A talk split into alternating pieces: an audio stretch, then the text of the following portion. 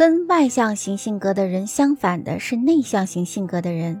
这类人讲话时窃窃私语，或者仿佛耳语一般，小声嘀咕，给人以鬼鬼祟祟的感觉。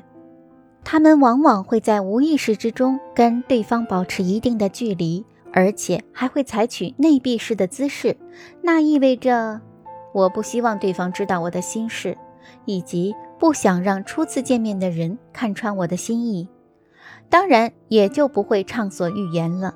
内向型的人说话的节奏非常缓慢，平铺直叙，极少抑扬顿挫的声调变化。在交谈时，始终保持一定的语气和沉着冷静的态度。对于持不同观点的人，他从不用断然拒绝的方式来回答别人。他总给人一种思虑很周到以及用词很典雅的印象。善于言谈者的内向型人，既不会擅自下结论，同时也不会强迫对方同意。性格的内向和外向是一种互补关系，用内向的圆通柔和弥补外向的冲动不足，可以获得一种较好的性格组合。世界首富比尔·盖茨原来的性格是外向的，随着阅历的增长和内心的修炼，他的性格变得越来越圆和，这有利于他事业的发展。如果你平时能够凭声音判断他人的性格，那么即使在电话中，你也可以正确的判断对方的性格。有时甚至只要凭开始的一句“喂，喂”就能下判断。外向型的人。外向型的人一开口说话，声调就富于节奏感，给人一种爽朗而活泼的感觉。他能够礼貌周到地报上自己的姓名，虽然说话多少快了一些，但是你能够很快地明白他的用意。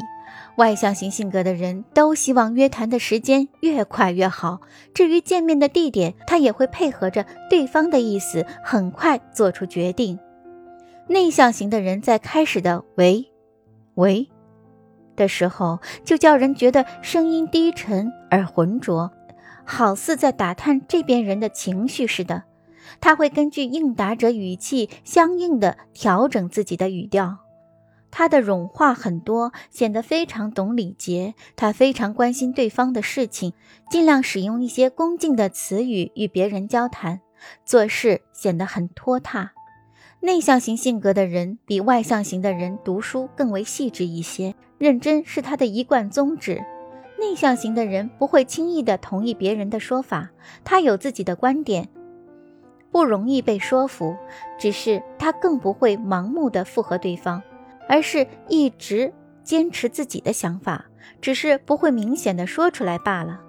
正因为如此，一般人不容易看到他的内心，说说他狡猾。也不为过。在言谈方式中，除了音感和音调之外，语言本身的韵律也是重要的因素。充满自信的人，谈话的韵律为肯定语气；缺乏自信的人和性格软弱的人，讲话的韵律则慢慢吞吞。其中也会有人在讲一半话之后会说：“不要告诉别人”，而悄悄说话。此种情况多半是秘密谈论他人闲话或缺点。话题冗长，需相当时间才能告一段落的情况下，也说明谈论者心中必潜在着唯恐被打断话题的不安。唯有这种人才会以盛气凌人的方式谈个不休。至于希望尽快结束话题交谈的人，也有害怕受到反驳的心理，所以试图给予对方没有结果的错觉。另外，经常滔滔不绝、谈个不休的人，一方面目中无人，另一方面好表现自己，并且这种类型的人一般性格外向。一个成功的政治家和企业家在控制言谈的韵律方面都有独到之处。这种细节性的处理方式，使自己赢得了社会或下属的认可与尊重。说话比较缓慢的人。